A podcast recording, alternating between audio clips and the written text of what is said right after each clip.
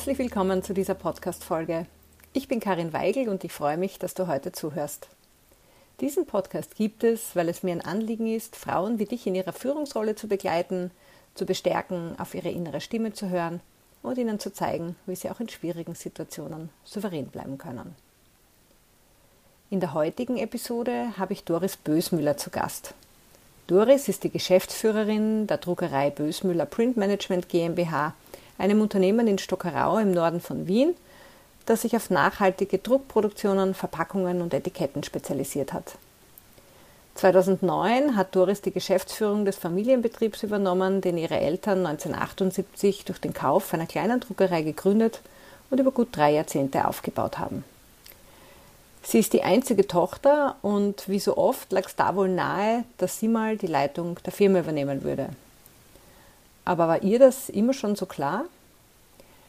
Ihren Entscheidungsprozess, zuerst komplett aus dem Unternehmen auszusteigen und eine Akademie zu gründen, um dann doch die Geschäftsführung zu übernehmen, beschreibt Doris mit einem, wie ich finde, schönen Zitat des Dichters Rainer Maria Rilke. Wenn man die Fragen lebt, lebt man vielleicht allmählich, ohne es zu merken, eines fremden Tages in die Antworten hinein. Doris hat eine grafische HTL sowie eine wirtschaftliche Ausbildung am Herrnstein-Institut absolviert und ist außerdem systemischer Coach und Trainerin. Sie ist Mutter von zwei erwachsenen Töchtern und lebt im Süden von Wien. Wie sie schließlich zur Firmenleitung kam, wie sie die Herausforderungen der Generationenübergabe gemeistert hat und immer noch meistert und was spirituelles Wissen damit zu tun hat, darüber werden wir uns heute in dieser Episode unterhalten. Den Link zur Bösmüller Firmenseite findest du in den Shownotes.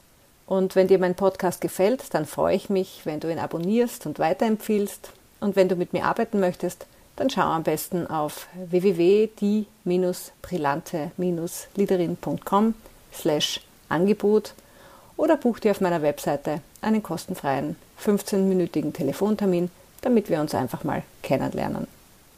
Ja, und jetzt wünsche ich dir ganz viel Spaß beim Zuhören.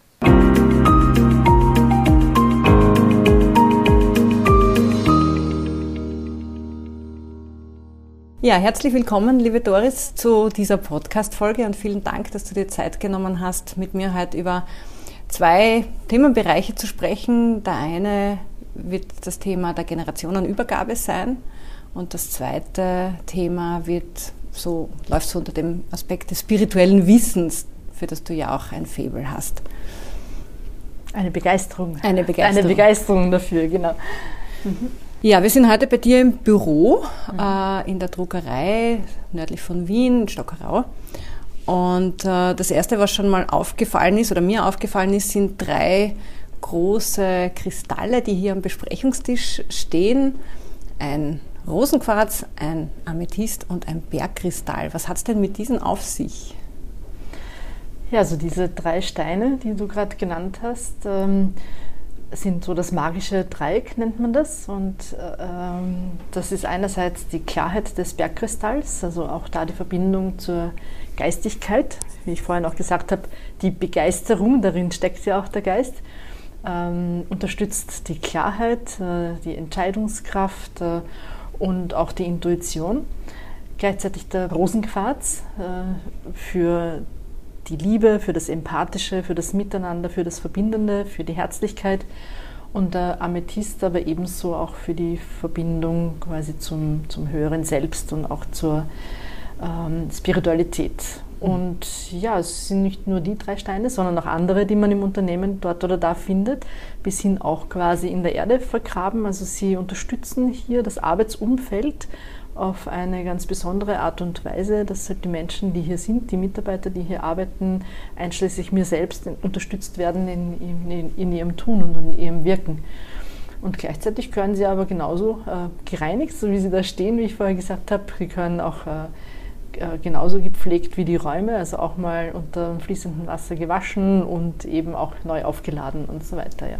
In die Sonne gelegt oder so. Oder in den, in Vollmond, Mond, genau. In den Vollmond gelegt. das ist etwas, was du in die Firma gebracht hast oder, oder kam das auch schon von deinen Eltern? Also meine, meine Mama hat noch zu ganz früheren Zeiten in Wien Duftlampen aufgestellt mit ätherischen Ölen, ganz reinen ätherischen Ölen drinnen und die haben die Arbeitsräume beduftet. Äh, auch natürlich mit äh, Klarheit, mit äh, Reinigung und das war so selbstverständlich eine Zeit lang, dass sie das immer darin da verwendet hat. Also meine Eltern haben auch ein sehr, sehr äh, gutes Wissen darüber ja, und ein, so ein, ein Gespür. Und auch einen Zugang dazu. Und einen also Zugang dazu, ja. ja. Mhm. Also daher hast du schon ein bisschen was mitbekommen. Ja. Und das dann mit eingebracht. Du hast ja 2009 das Familienunternehmen übernommen und jetzt ist es ja nicht immer ganz so einfach. Du hast gesagt, du bist die einzige Tochter und äh, da wird ja oft auch erwartet, dass die Tochter das Unternehmen weiterführt, wenn die Eltern dann irgendwann ausscheiden, in Pension gehen. War das bei dir auch so? War das immer schon ein Wunsch, die Firma der Eltern weiterzuführen? Also äh, ich war acht Jahre, als mein Vater und meine Mutter die Druckerei, eine kleine im zweiten Bezirk gekauft haben.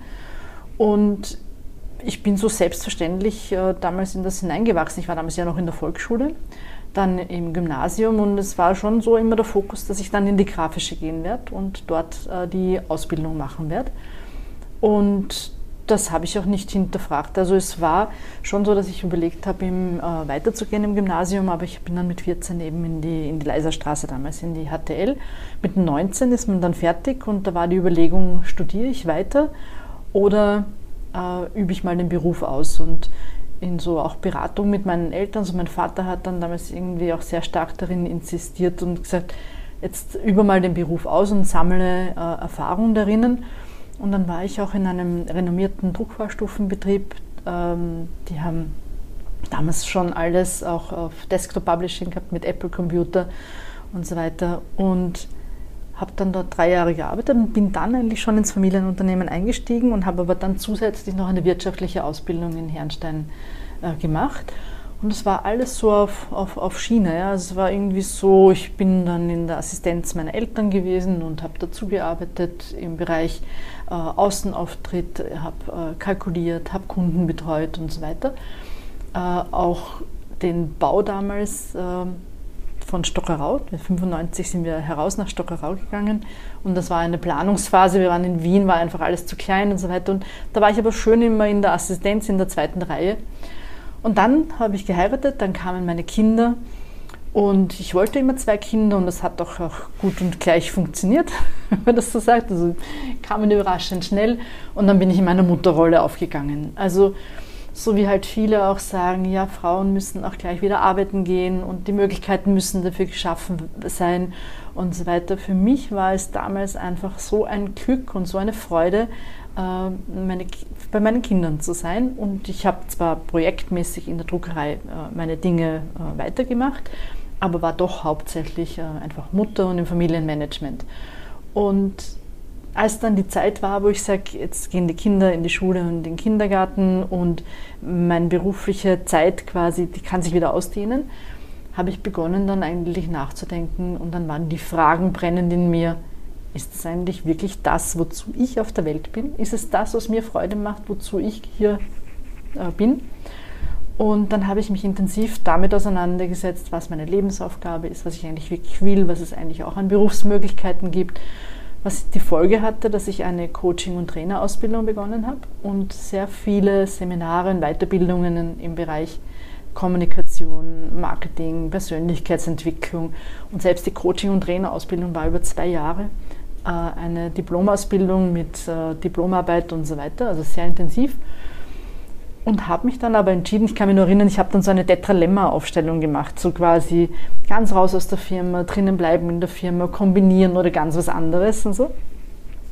Und habe mich dann entschieden, äh, es zu kombinieren. Also ich bin in der Firma geblieben und habe dann einfach begonnen, die Präsentationen für die Kunden anders zu machen. Ich habe Meetings anders moderiert, habe aber immer so leicht den Ruf gespürt, da ist noch was anderes. Und ich kann mich noch erinnern, ich habe damals, wir haben damals zusammengestanden und haben einen Geburtstag äh, gefeiert in der Firma mit so einem Gläschen Sekt. Und es war ein Freitag und ich setze mich danach wieder auf meinen Schreibtisch. Und dann hat es plötzlich in mir begonnen, ähm, wie von selbst zu schreiben, einen Brief, einen Abschiedsbrief an meinen Vater. oder an meine Eltern eigentlich. Und da war nichts getragen von, ich scheide aus, weil ich es vielleicht nicht mehr aushalte oder weil es in der Firma mit meinem Vater schwierig sein könnte und sonstiges, sondern nur diesen inneren Ruf folgend, ähm, da, da ist was anderes und da, da zieht es mich hin und dem gehe ich jetzt nach. Und dann habe ich auch lange überlegt, ja, was mache ich jetzt mit diesem Brief?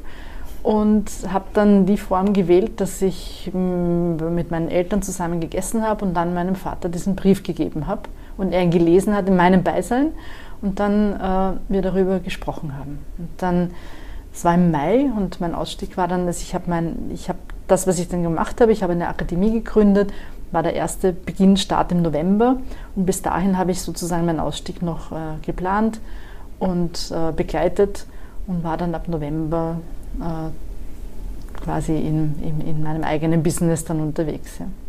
Also kurz gefasst, äh, wenn ich dann 2009 wiedergekommen bin, war das eigentlich der rote Faden, der mich, ich konnte gehen, also meine Eltern haben mich gehen gelassen, auch mit der Aussage, die mein Vater gesagt hat, werde bester Coach und Trainer, aber mach nicht die Druckerei halbherzig. War dann, als ich 2009 eingestiegen bin, wieder das aus vollem Herzen und auch mit diesem Auftrag, weil es war eine sehr schwierige Situation in der Firma zu dem Zeitpunkt damals und ich wusste, ich habe jetzt das Werkzeug, ich habe jetzt das Rüstzeug oder die Fähigkeiten, das zu führen und das aus dem herauszubringen und, ins, und weiterzuführen.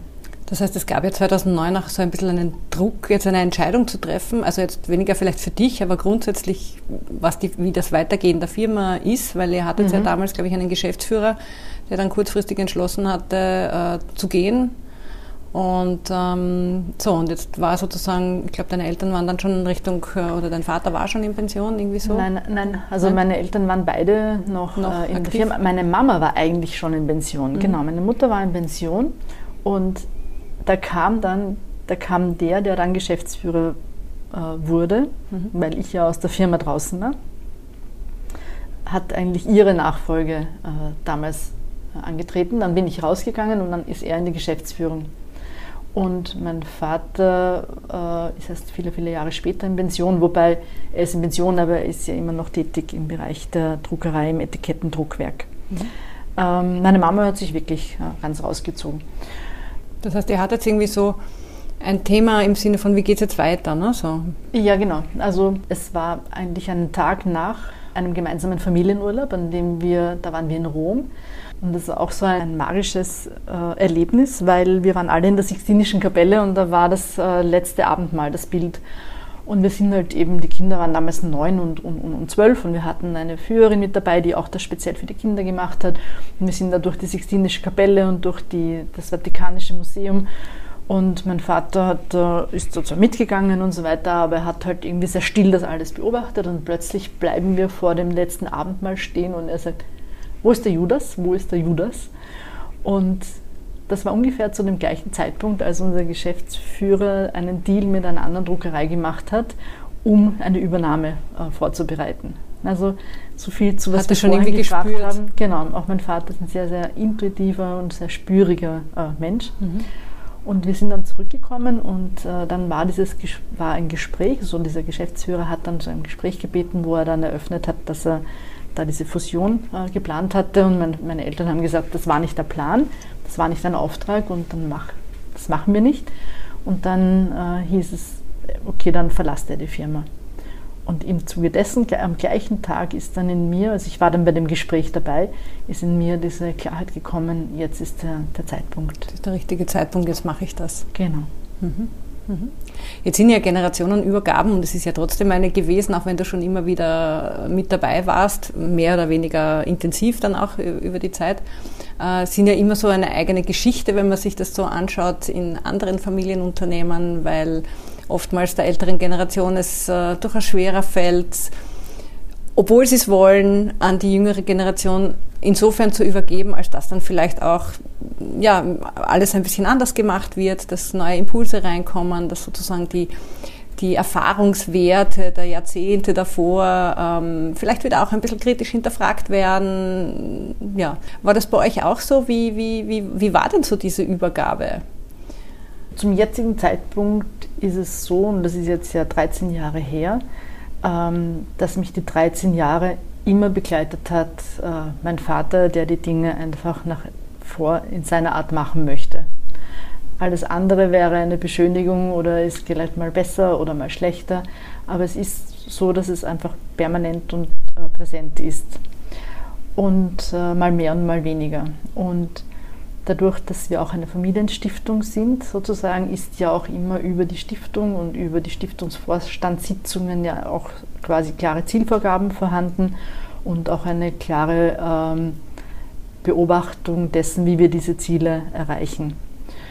Und äh, bei meiner Mutter ist es so, dass sie das tatsächlich auch immer in diesen regelmäßigen Sitzungen sich quasi anhört und da halt ihre, äh, ihre Meinung dazu sagt. Bei meinem Vater ist es so, dass er ein sehr impulsiver Mensch ist und dann ruft er an oder ist präsent oder ist da und das nicht nur eben bei, meinen, bei meinem äh, Geschäftsführungskollegen und mir, sondern eben auch bei unseren Mitarbeitern und so weiter. Also wir sind ein Beispiel auch dafür, wo ein Senior nicht loslassen kann und einfach präsent ist und natürlich auch in seiner Präsenz eine Wirkung hat auf die Mitarbeiter und das auch wieder natürlich auf die Zusammenarbeit oder auf die Stimmung im Unternehmen und so weiter. Ja. Das heißt, es gibt schon eine, eine große Frage oder etwas, was man sich bewusst sein muss, wenn man die Firma der Eltern oder auch eine andere alteingesessene Firma, wo die Eigentümer noch äh, dabei sind oder leben, ja, mhm. übernimmt, nämlich diese, diese, diese Sache der Quelle. Du hast das auch in einem Vortrag einmal erwähnt, so die Quelle ist eigentlich immer da. Ne? Ähm, und, und sich auch klar zu sein, dass das immer wieder einen Einfluss haben wird, vor allem wenn die Personen noch, noch da sind und mhm. ähm, und das war bei dir also auch so. Also diese, diese Bewusstheit, das wird wahrscheinlich nie ganz weggehen, solange die Personen leben. Ne? Genau, es gibt so viele unterschiedliche Beispiele dafür, wie quasi Generationen übergeben, äh, also die Generationsübergabe funktioniert. Äh, von wo jemand wirklich einen Schlussstrich zieht und sagt, du machst das, oder wo derjenige auch weiß, äh, reagiert dann nicht mehr rein und so weiter. Also bei uns ist es eben so, dass ähm, mein Vater nach außen hin sehr wohl spricht, also er vertraut und es ist gut, was wir machen und es ist die neue Generation und so weiter. Aber nach innen oder auch quasi, äh, wenn ihm was stört, er einfach das äh, kundtut und damit natürlich aber auch natürlich stört im Sinne von, dass halt das, was äh, mein Kollege und ich halt aufbauen oder vorantreiben, dann ja auch eine Störung hat und wir dadurch auch mehr Kraft aufwenden müssen. Mhm. Auf der anderen Seite, du sagst es so schön, die Quelle, man muss sich, oder ich habe mich schon damit beschäftigt, was ist die Quelle im Unternehmen, also wo ist der Ursprung, was ist die Ursprungsidee. Du hast mich ja auch ähm, wegen Astrologie, wo wir dann später noch dazu kommen werden, äh, gefragt, und ein Unternehmen hat ja ein, ein, ein Gründungsdatum, ein Unternehmen hat einen Auftrag, hat einen Namen, also ist gleich und ist eine Organisation, ist ein lebendiges äh, Miteinander.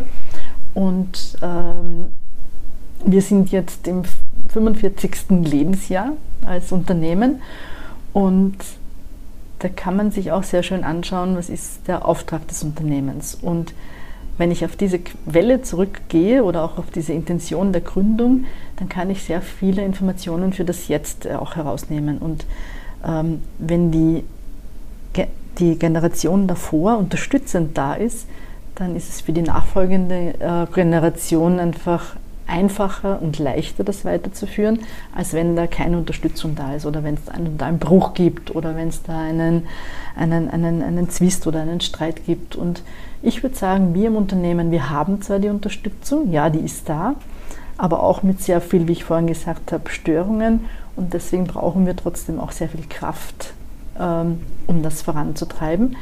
Es scheint uns aber ganz gut zu gelingen, wenn man jetzt auf die Stimmung im Unternehmen schaut und auch auf die Zahlen äh, schaut, also was wir in den letzten Jahren. Und da ist ja 2016 ein, ein, ein Kollege an meine Seite gekommen, wo wir dann zu zweit äh, das Unternehmen führen. Auch wenn man wieder an den Ursprung geht, meine Eltern, äh, das männliche und das weibliche Prinzip mhm. und auch jetzt das männliche und das weibliche Prinzip das Unternehmen eigentlich weiterführen. Ja. Von dem man ja sagt, dass es die erfolgreicheren Unternehmen sind, wenn sie eine gemischte Spitze haben, eine Doppelspitze haben, eine gemischte. Mhm. Heißt es das? Okay. Ja, also zumindest gibt es da das eine oder andere dazu, was man so lesen kann. Ja. Mhm. Ähm, Vielleicht noch auf das Stichwort der Generationen zu kommen. Und das ist ja momentan ein Riesenthema in vielen Unternehmen, nämlich die junge Generation, die Generation Z. Und jetzt kommen ja bald dann noch die ganz Jüngeren, die dann wieder Alpha heißen, nach. Die sind zwar noch ein bisschen zu jung jetzt, um schon als Lehrlinge irgendwo zu beginnen. Ihr habt ja Lehrlinge wahrscheinlich auch im, im Unternehmen, oder? Ja. ja. Ja, und die, oder zumindest ganz junge Mitarbeiter. Was sind denn so eure Erfahrungen mit den Zs, mit den ganz Jungen?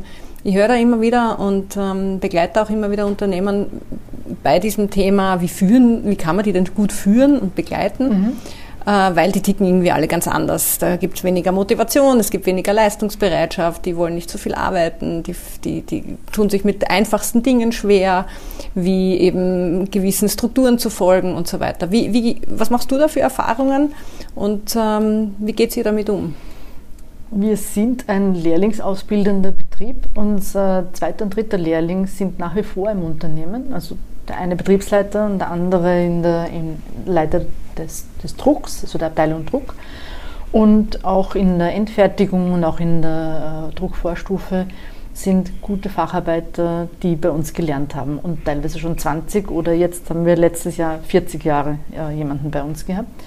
Und ähm, wir haben einmal damit aufgehört und das war richtig als Bruch äh, spürbar, dass wir dann in dem Anschluss der Facharbeiter einfach ein, ein Gap hatten.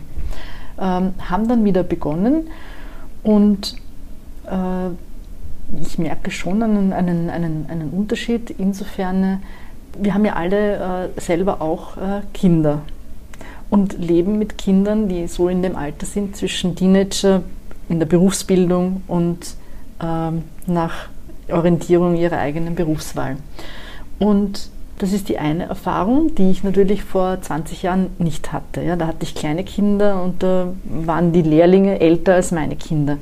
Jetzt ähm, ist das die eine, die eine Sache. Die andere ist, dass es schon so ist, dass junge Menschen eine Hand brauchen, die sie in, ihnen hilft in der Entwicklung und in der Begleitung einerseits im fachlichen Know-how, aber andererseits in der Persönlichkeitsentwicklung. Das finde ich ist gleich geblieben. Also dass junge Menschen teilweise noch ein bisschen orientierungsloser sind oder äh, ich rede jetzt von den 14, 15, 16-Jährigen, mhm. die eine Lehre bei uns beginnen, ähm, die ein Vorbild suchen, wie Arbeit oder wie Arbeitsmoral, so diese Bösmüller-DNA, die wir immer sagen. Ja? Wie tickt unser Unternehmen? Was sind unsere Anforderungen? Wie arbeiten wir zusammen äh, und so weiter? Das in sehr vielen im, im, im Vorbild und auch im Vorleben und so mitbekommen. Äh, das finde ich gleich, diese Herausforderungen. Und dennoch glaube ich, dass wir in dem Bereich auch eine Lernaufgabe haben, nämlich insofern, dass wir uns intensiver damit auseinandersetzen müssen, was brauchen die Jugendlichen heute, damit sie bleiben, weil wir haben gerade drei Jahre einen Lehrling ausgebildet und es ist der, ähm, der erste Lehrling, der dann nach der Lehrzeit äh, gegangen ist. Davor hatten wir auch einen Lehrling, der hat dann gesagt, er möchte nicht das machen, was er gelernt hat, aber den haben wir dann im Betrieb in, einem anderen, in einer anderen Position äh, gut integrieren können und das ist, was mir jetzt richtig Freude macht. Also da merke ich schon anhand dessen, dass es nicht mehr selbstverständlich ist, dass jemand bei uns lernt und dann einfach bleibt über 10, 20, 30 Jahre. Und sei es nur fünf. Ne? Ich habe das in vielen Unternehmen auch gehört, dass es gar nicht so sehr um zehn Jahre geht, die sind schon froh, weil sie zwei, drei, fünf ja. Jahre bleiben. Und das ja. verändert sich, weil wir darin einfach verwöhnt sind. Ja. Und da merke ich, äh, da brauchen wir auch ein, ein, eine Aufmerksamkeit drauf oder einen, einen Schwerpunkt darauf. Auch was es bedeutet, wenn jetzt äh, Mitarbeiter in Pension gehen, wie kommt da der Nachwuchs? Also da setze ich ja gar nicht bei den Lehrlingen an, sondern da setze ich ja an bei jemandem, der schon ein paar Jahre Berufserfahrung hat, der aber auch in einem Alter ist von zwischen 30 und 40 und auch eine andere Generation ist. Mhm. Also da ist unsere Herausforderung, in, unserem, in unserer Branche jetzt, in der Druckerei oder in unserem Unternehmen. Dort sehe ich es ja. Aber jetzt würde ich hören, ähm, aus dem, was du jetzt gesagt hast, dass du in der jetzigen jungen Generation nicht wesentlich mehr Unterschied, also außer dass sie jetzt äh, sich vielleicht schneller nach außen orientieren nach der Lehre, als das früher der Fall war, aber dass du jetzt nicht viel Unterschied zu den vorangegangenen jungen Generationen ortest im Sinne von Leistungsbereitschaft oder Motivation. Habe ich das richtig gehört? Na, das kann ich nicht sagen. Also sie sind unsere Lehrlinge, wenn ich so die Jahre zurückgehe, war am Anfang immer das, äh, so ein bisschen betrachten. Der Lehrmeister bei uns, die gesagt haben, na, und ein bisschen Unzufriedenheit und so weiter. Und plötzlich nach der Lehrzeit waren die aber Top-Arbeitskräfte und waren so richtig motiviert und toll im Team und aber die Lehrzeit selber war immer, haben Unterstützung gebraucht, die haben äh, Support gebraucht. Oder, also es geht wirklich auch um diese persönliche Begleitung, ja. diese persönliche Unterstützung in der Entwicklung, mhm. zusätzlich noch zu dem, was sie vielleicht privat aus dem Elternhaus oder von ja. anderen Bezugspersonen mitbekommen. Also auch diese wirklich ja, wichtige Aufgabe, auch als Lehrherr oder Lehrfrau oder Lehrunternehmen da ähm, auch zu entwickeln. Genau. Auf der persönlichen Ebene. Auf der persönlichen Ebene, mhm. genau. Und das ist immer dann aufgegangen. Mhm. Ja, also es ist immer, dass sie wirklich dann Top-Fachkräfte waren, aber auch äh, Teamplayer im Team gut. Also mhm. nicht nur fachlich, sondern eben auch als Persönlichkeiten, als, als Menschen mhm. sich entwickelt hatten. Stichwort Entwicklung. Vielleicht so ein bisschen auf deine eigene Entwicklung zu schauen. Was waren denn so zwei Schlüsselerlebnisse in deiner jetzt doch schon längeren Führungslaufbahn? Wo du sagst, ja, da habe ich einen Entwicklungsschritt gemacht. Das, waren, das sind so die Dinge, die fallen mir als erstes ein, wenn ich äh, über meine Lernerfahrungen der letzten, mhm. weiß ich nicht, 14, 15 Jahre nachdenke. Also die erste Zeit im Unternehmen war insofern schwieriger, weil es sehr viel Loslassen bedeutet hat. Ähm, Loslassen im Sinne von, es war äh, 2009 die Wirtschaftskrise äh, stark angekommen. Wir haben einen Verkäufer verloren, der 30 Prozent Umsatzanteil hatte. Wir waren in dem Bereich aber sehr stark investiert und äh, also hohe Rückzahlungen äh, zu tätigen und die Investitionen waren in dem Bereich getätigt, die der Bereich abgedeckt hat, den der Verkäufer hatte. Und ähm, es sind damals auch dann noch äh, zwei Verkaufsmit also zwei Mitarbeiter gegangen und es war so ein ein Loslassen ja, von Erwartungen, ein Loslassen von, man kann das nicht halten, was man nicht denkt, was man haltet. Und irgendwann so dieses Vertrauen entwickeln, es ist gut, wie es ist. Ja. Und sobald man in diesem Vertrauen ist, es ist gut, wie es ist, oder wir mussten uns auch von etlichen Mitarbeitern dann äh, trennen, was dann auch extrem äh, schwer gefallen ist, weil das ja auch teilweise langjährige Mitarbeiter waren. Aber um das Ganze auch quasi äh, zu retten, mussten wir dann diese Schritte machen. Und das war schon ein Lernprozess, das in einer Art und Weise zu machen, der auf der menschlichen Ebene ähm, trotzdem ähm, wertschätzend ist und dennoch man aber den in eine Veränderung schickt, die der in dem Moment gar nicht erwartet, die verletzend ist, die äh, ihn vor den Kopf stößt, äh, ihn vielleicht auch ein finanzielles äh, Desaster vielleicht auch mal bringt. Und da war in der Anfangszeit einfach sehr viel äh, damit, wo ich auch als persönlich, also als persönlich sehr gefordert war darin. Ähm, und da hatte ich mal eine ganz äh, schwierige Situation auch mit einem Familienmitglied, wo es intern einfach sehr große Diskrepanzen gab, wo ich es versucht habe mit Teamcoaching, mit Einzelgesprächen und es aber nicht zu der Veränderung geführt hatte, wo ich sage, so will ich, dass wir im Team zusammenarbeiten und dann habe ich mich da für eine Trennung entschieden. Und das war eines der schwierigsten Schritte, wo ich, und da bin ich jetzt wieder beim Geistigen und bei der Frage stehen und eine Antwort hineinwachsen, wie wir da heute kurz im Intro vorher gesprochen haben. Äh, da war ich dann in einer Ostermesse. Äh, Palmsonntag war es, Palmsonntag. Und am Palmsonntag ist eine Stelle im Evangelium, die da heißt, lass diesen Kelch an mir vorübergehen. Mhm und wenn er nicht an mir vorübergehen kann, dann gib mir die Kraft, das zu schaffen. Und das war mein Mantra dann. Ja, ich sage, okay, wenn das jetzt unbedingt notwendig ist und ich habe gespürt, das ist notwendig, ich habe gespürt, das ist jetzt der richtige Schritt, aber vor dem hätte ich mich am liebsten gedrückt oder irgendwen anderen machen lassen oder gar nicht. Oder, aber ich wusste, es muss sein. Und dann war das mein Mantra, mit dem ich dann da durchgegangen bin. Ja. Und nach all den Jahren und so war das eigentlich, wenn wir es jetzt betrachten, tatsächlich mhm. der, der, richtige Schritt, auch für diese Person, mhm. ja, aus meiner Sicht heraus gesehen. Das war äh, das Vertrauen darin, in diesen, die eigene Intuition und das dann auch durchzuziehen. Und dass es dann im Endeffekt eh für alle passt. Ne? Also ja. auch wenn es vielleicht momentan ein unangenehmer Schritt, eine unangenehme Entscheidung für, für die andere Person zum Beispiel und für einen selber natürlich auch sein kann. Ja. Mhm. Und das Zweite äh, war, dass wenn du eine Entscheidung triffst, wir hatten ein Arbeitszeitmodell, wo wir Stunden reduziert haben für alle Mitarbeiter, aber dadurch die Mitarbeiteranzahl behalten haben.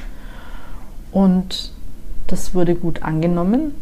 Und dann haben wir uns aber, das war ungefähr 2015, 2016, dann kam ein Kollege dazu und dann haben wir uns für einen anderen Schritt entschieden, nämlich weniger Mitarbeiter und die, die da sind, aber voll auszulasten. Und da habe ich für mich gelernt, es ist beides richtig, aber man muss hinter seinen eigenen Entscheidungen voll stehen. Und dann ist es gut. Und ich habe mir heute in der Früh eine Podcast-Folge mit dem Zweifel angehört. Und äh, der Zweifel, der kann ja von außen an einen herangetragen werden, aber auch in einem Inneren, im Inneren sein. Und ein Zweifel entzweit immer.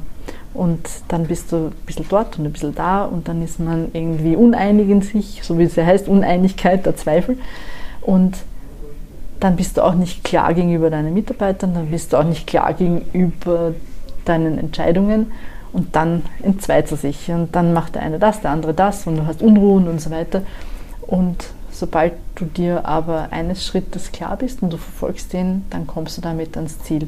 Und trotzdem kannst du die Umkehr schaffen und sagen, okay, ich mache jetzt eine, einen anderen Weg. Und wenn ich unter dem klar bin, scheint es oftmals jetzt genau das Gegenteil zu sein, aber es geht um die innere Klarheit. Und mhm. wenn ich die habe, die innere Klarheit und den, das Ziel verfolge und den Fokus habe, dann, dann reicht mir das auch.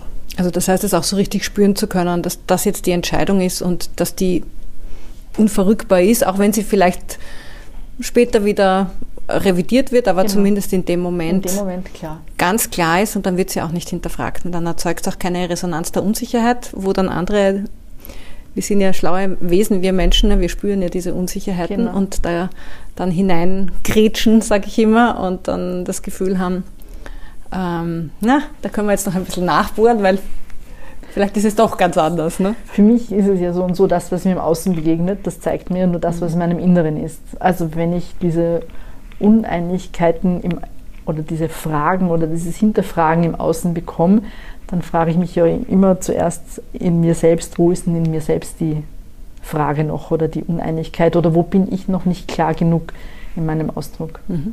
Mhm. Ja, das führt uns eh gleich ein bisschen zur Spiritualität auch, ja, und zu äh, den verschiedenen ähm, Richtungen und dem, dem alten Wissen, dessen du dich ja auch gerne bedienst, hast du mir erzählt, auch so in der einen oder anderen Business-Entscheidung, ähm, beziehungsweise wo du immer mal ein bisschen nachschaust.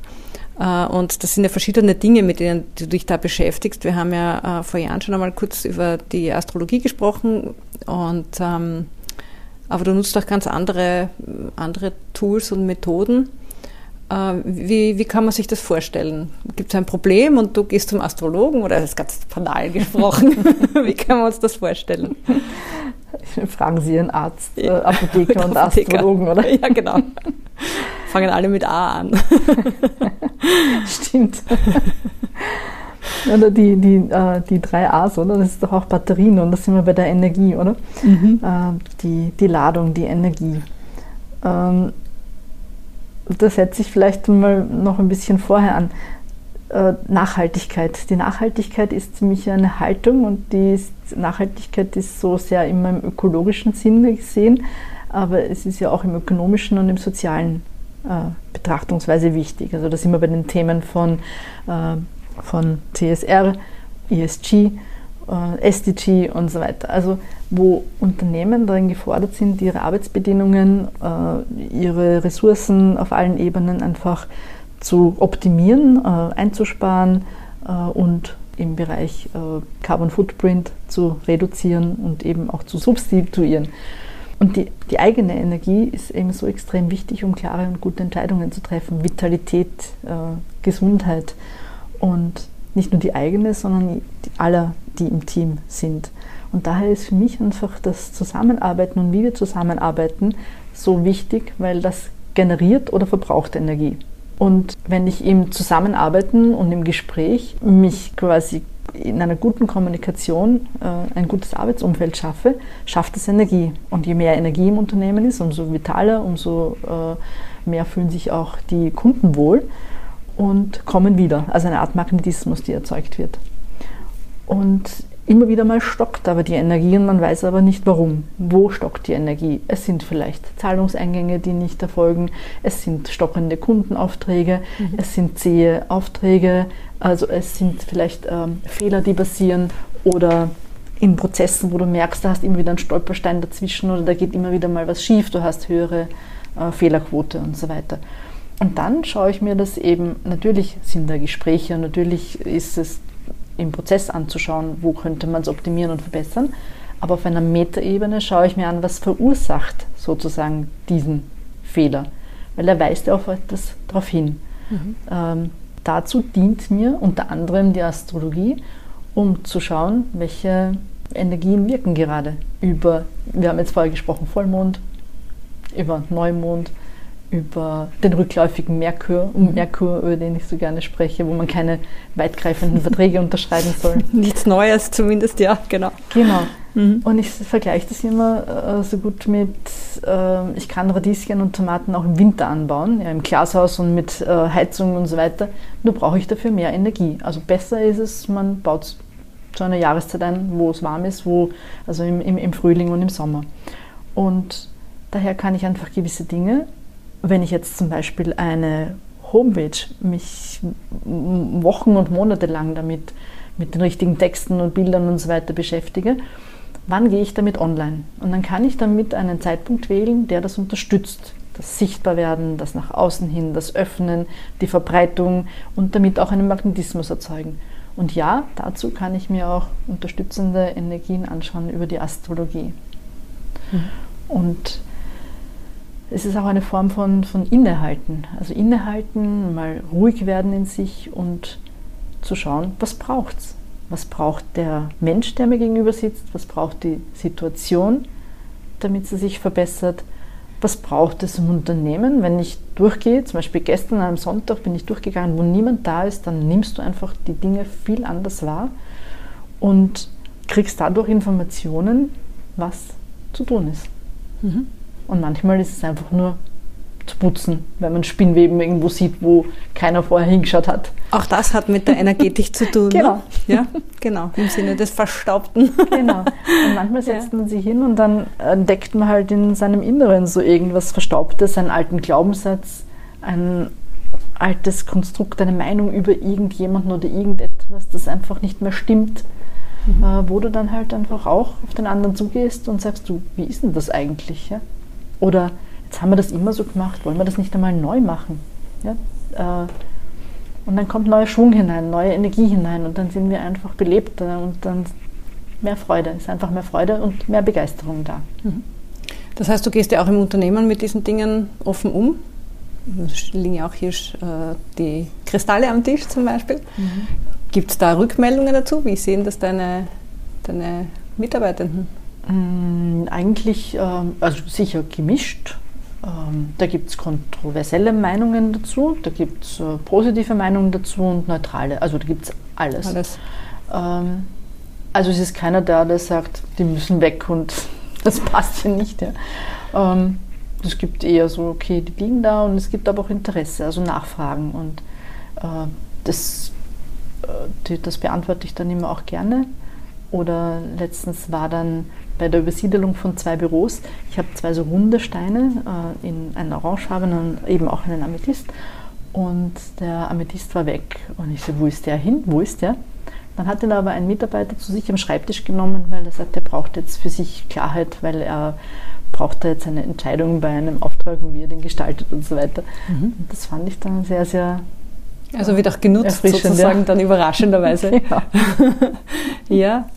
Das heißt also, diese Themen, die Spiritualität, das, sind, das ist so ein ganz ein integraler Bestandteil deines Lebens. Du hast mir vorher im Vorgespräch schon erzählt, schon sehr, sehr lange auch. Mhm. Schon ein bisschen so auch aus deiner Kindheit ein bisschen was mitbekommen davon. Äh, und auf der Homepage deiner Firma kann man ja auch lesen, dass du Vorträge hältst zu äh, verschiedensten Themen. Äh, und da waren noch zwei untypische dabei, die man jetzt nicht so klassisch findet und deswegen habe ich die jetzt herausgegriffen, weil mich interessieren würde, worüber du da sprichst. Also das eine ist, äh, hat den Vortragstitel Business Alchemie mhm. und das zweite der kristalline Körper von Menschen und Unternehmen. Was mhm. können wir uns darunter vorstellen? Also die Alchemie ist ja der Prozess, wo sich äh, Blei in Gold verwandelt. Und wenn man das jetzt auf einer anderen Ebene hernimmt, ist ja eine Blockade oder ein Fehler oder ein schlimmes Ereignis oder so, das ist vielleicht das ein bisschen, oder auch eine Krankheit oder wenn Umsatz zurückgeht, ist vielleicht so diese eine Situation, die sie ein bisschen so schwer wiegt wie Blei. Also wenn man sagt, boah, das ist zäh, das geht schwer, das geht nichts weiter und trotz aller Bemühungen und so weiter. Und wie gelingt es uns, das in Gold zu verwandeln? Nämlich in Gold, das kennst, wo quasi oder strahlt, das, wo man sagt, wir haben sehr viele Anfragen, wir haben sehr viele Aufträge, das läuft rund, das läuft geschmeidig, die Kunden sind zufrieden, ähm, das geht gut raus, wir finden gute Lieferanten. Also ein Beispiel letztes Jahr die Liefersituation des Kartons. Also unser größter Produzent war in Russland für Karton und dann ging das plötzlich nicht mehr von einem Tag am anderen. Das würde ich so vergleichen, das ist eine bleierne Situation. Wie verwandelt man das aber dann wieder, dass es dass es äh, Gold wird. Mhm. Und das sind äh, unter anderem schon das Nutzen auch von den universellen Lebensprinzipien. Also wenn du darüber Bescheid weißt, dann kannst du die auch äh, nutzen. Mhm. Wie eines zum Beispiel, das heißt, alles, was in, in der Materie da ist, war vorher im Geist da. Also Geist schafft Materie. Und sich dann anzuschauen, was braucht es auf der geistigen Ebene, dass die Materie erscheint, quasi, die man haben möchte. Und das eben mit zu betrachten. Das Feld der Resonanz und so weiter. Gibt es einige dieser Lebensgesetze und die Business-Alchemie äh, beschäftigt sich mit diesen alchemistischen Prozessen und wie gelingt es mir, in die Veränderung zu kommen, in die Verwandlung zu kommen, in die Transformation zu kommen. Von einem Mangelzustand in den Füllezustand, von einer Blockade äh, in die, und einem Problem in die Lösung von äh, einem Minus ins Plus oder wie auch immer. Mhm. mhm. Das ist das eine, Business Alchemie. Und, und das zweite war der kristalline Körper von Menschen und Unternehmen. Das, das wieder bei den Kristallen. Das, das sind wir wieder bei den Kristallen, genau. Wenn wir, und ich habe vorhin ja gesagt, ein Unternehmen ist ja, hat ein Geburtsdatum, hat einen Namen, hat auch einen Ort, wo es tätig ist, ähm, ist, hat viele, viele Jahre oder erst ein paar Jahre im Buckel. Und ähm, viele Menschen kommen ja hierher und arbeiten mit eine Zeit lang, arbeiten viele Jahre mit, gehen wieder. Es ist ein, sehr ein bewegter Organismus. Und jeder hinterlässt auch ein Stück. Also jeder Mitarbeiter hat vielleicht über Jahre mitgewirkt, geht wieder hinaus, aber du bist ja auch energetisch danach noch verbunden. verbunden. Mhm. Und in einem Menschen, der kristalline Körper, ist das, was wir vielleicht in, in, aus, dem, aus dem Heilwesen wissen, die äh, Meridiane äh, im Körper und die äh, Energiebahnen im Körper. Und wenn man sich das so vorstellt, dann ist das alles miteinander verbunden und sind wie so Lichtlinien, die einfach gut miteinander zusammenarbeiten. Und auch da sind manchmal Blockaden und dann geht man zu einem Therapeuten und der stellt diese Blockaden also wieder, also der, der, der stellt den Energiefluss, den Energiefluss wieder, wieder, her. Mhm. Genau. Und in einem äh, Unternehmen ist es auch so, dass es vielleicht an gewissen Abteilungen Blockaden gibt und das, da, da, fließen dann die Prozesse nicht so gut. Oder aber auch nur bei bestimmten äh, Mitarbeitern eine Blockade da ist. Und wenn du das dann äh, wahrnimmst oder wenn du das bewusst betrachtest und du stellst den Energiefluss wieder her, indem du einfach Gespräche führst, äh, indem du unterstützende Energien gibst, indem du ähm, reinigst und bereinigst die Situation, das ist ja auch so ein schönes Wortspiel. Ich bereinige etwas durch ein klärendes Gespräch, ja, zum Beispiel. Äh, da habe ich ja die ganzen Fähigkeiten noch drinnen, die es braucht für Konfliktregelung, für Gesprächsführung und so weiter. Ähm, dann bringe ich diese Energieflüsse wieder ins Fließen, sehe das durch bessere Prozessflüsse, sehe das letztendlich in der Gewinn- und Verlustrechnung in Spiegelt sich das dann wieder? Mhm. Genau, spiegelt sich das dann wieder. Mhm. Ähm, auch ein spirituelles Lebensgesetz wie unten so oben, wie außen so innen. Alles mhm. ist mit allem verbunden. Mhm. Und äh, der kristalline Körper eines Unternehmens sind eben genau dann diese Energie, Energiepunkte zu wissen und miteinander zu verbinden und dort zu stärken, wo vielleicht zu wenig Energie da ist und dort ein bisschen rauszunehmen, wo zu, zu viel. viel Energie da ist. Und das Ganze zu harmonisieren. Also das Harmonisieren sozusagen des ganzen Geschäftsablaufs ist ähm, der, der, der kristalline der Körper des Unternehmens. Mhm. Ja, wir kommen schon langsam zum Ende unseres Gesprächs und ich habe noch zwei Fragen an dich und die eine, äh, die ich dir noch stellen möchte, ist, wenn du jetzt nochmal 20 wärst, mhm. ja, mit all dem Erfahrungsschatz, den du jetzt hast, gibt es etwas, was du anders machen würdest, rückblickend gesehen? Das ist für mich eine ganz schwere Frage, die ich eigentlich kaum beantworten kann. Ich war glücklich, mit 30 schon zwei Kinder zu haben und eine Familie ähm, gegründet zu haben und danach wieder auch äh, in meinem Tempo, in meinem beruflichen voranzugehen. Das war halt mein persönliches. Würde ich jetzt wieder 20 sein, hm, ich glaube, ich wäre wieder froh, früh Mutter zu sein, sagen wir so. Ich würde vielleicht meine Ausbildungen nicht so fleckerlteppichmäßig zusammenstückeln, wie ich sie gemacht habe, sondern vielleicht mehr in einem Stück. Aber es tut mir insofern mit der Frage schwer, weil ich eigentlich mit meinem Lebensweg, wie er war, nicht hadere, sondern zufrieden bin, weil ich immer das Beste gegeben habe, äh, was mir in dem Moment möglich war.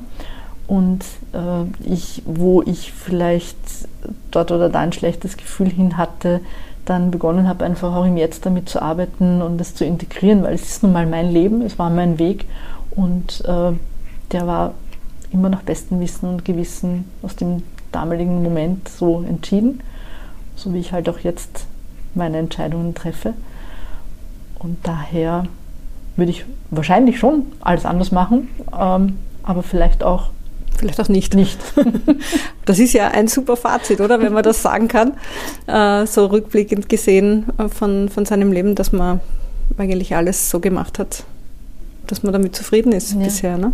Ich habe mir jetzt einen, einen Traum verwirklicht. Also ich habe jetzt ein Masterstudium begonnen und schreibe gerade äh, eine Arbeit darüber, eine Masterarbeit darüber, wie Spiritualität den Unternehmenserfolg beeinflusst. Ich bin auf der Suche nach Unternehmen und Unternehmerinnen und Unternehmerinnen, die auch sagen, ja, ich wirke meinem Unternehmen mit geistigen äh, Lebensprinzipien mhm. und lasse das genauso selbstverständlich einfließen wie alles andere, was ich in meinem Unternehmens, für meine Unternehmensführung brauche. Mhm. Und darüber eine wissenschaftliche Arbeit zu schreiben, mhm. das habe ich mir jetzt äh, ja, erfüllt. Und auch da habe ich mir gedacht, hätte ich das nicht eigentlich schon früher machen können wollen, weil das will ich ja schon seit zehn Jahren, das Masterstudium machen. Und auch da denke ich mir, nein, es ist jetzt genau der richtige Zeitpunkt dafür. Also jetzt passt es, jetzt äh, ist das genau ideal, ja, weil ich einfach auch aus meinem Wissen heraus schon so viel ähm, habe, eine Sicherheit, weil am Anfang vor äh, zehn Jahren, wenn ich da noch erzählt hätte, ich ähm, habe hier Steine am Tisch liegen oder ich äh, räuchere einmal im Jahr das Unternehmen äh, aus oder wie auch immer, dann hätte man mich vielleicht schräg angeschaut und was will denn die? Heute weiß ich, dass es wirkt. Ich habe meine Erfahrungen damit. Ich kann dieses Wissen weitergeben. Ich gebe dieses Wissen auch weiter an Unternehmer, Unternehmerinnen und äh, ja, und, und, und braucht es nicht mehr in Frage zu stellen, weil ich weiß, dass es einfach wirkt. Es ist einfach selbstverständlich geworden. Selbstverständlich geworden. Ja. Es ist auch in der Öffentlichkeit selbstverständlicher geworden. Gott sei Dank. Und ja. daher ist jetzt für mich so das Thema wissenschaftlich aufzuarbeiten jetzt genau der richtige Zeitpunkt. Ja. Sehr spannend, sehr spannend. Lass mich wissen, wenn es fertig ist. Du schreibst dasselbe gerade im Buch, du bist ja. Naja, äh, aber das ist keine wissenschaftliche Arbeit, Gott sei Dank. Sagen wir mal so. Aber ich habe genügend Zeit. davon geschrieben in meinem Leben, muss ich nicht nochmal machen. Mhm. Ähm, ja, und die letzte Frage, die ich dir jetzt in unserem Gespräch noch stellen möchte. Die Zielgruppe meines Podcasts sind ja vor allem frisch gebackene Führungsfrauen. Mhm. Und welche drei Tipps hast du denn an neue Leaderinnen, die sich jetzt in ihrer Rolle einfinden wollen und müssen. Worauf sollen die denn achten? Worauf können sie achten? Aus meiner Erfahrung ist gerade für uns Frauen, und da weiß ich nicht ganz, ob vielleicht die jungen Frauen da schon mehr äh, Sicherheit darin mitnehmen, ihrem eigenen Gefühl zu vertrauen. Also wir sind in einer Generation, glaube ich, wo da noch äh, sehr viel äh, Fokus gelegt würde, was denken die anderen, das kann man ja so nicht machen und so weiter. Ähm, daher ist aus meinem Erleben heraus das einfach ganz wichtig, wirklich einerseits seinem eigenen Gefühl zu vertrauen, dieser Spur nachzugehen, aber trotzdem diese Offenheit zu haben, zu sagen, ich höre mir die anderen Meinungen an, aber ich bleibe quasi mir selber treu.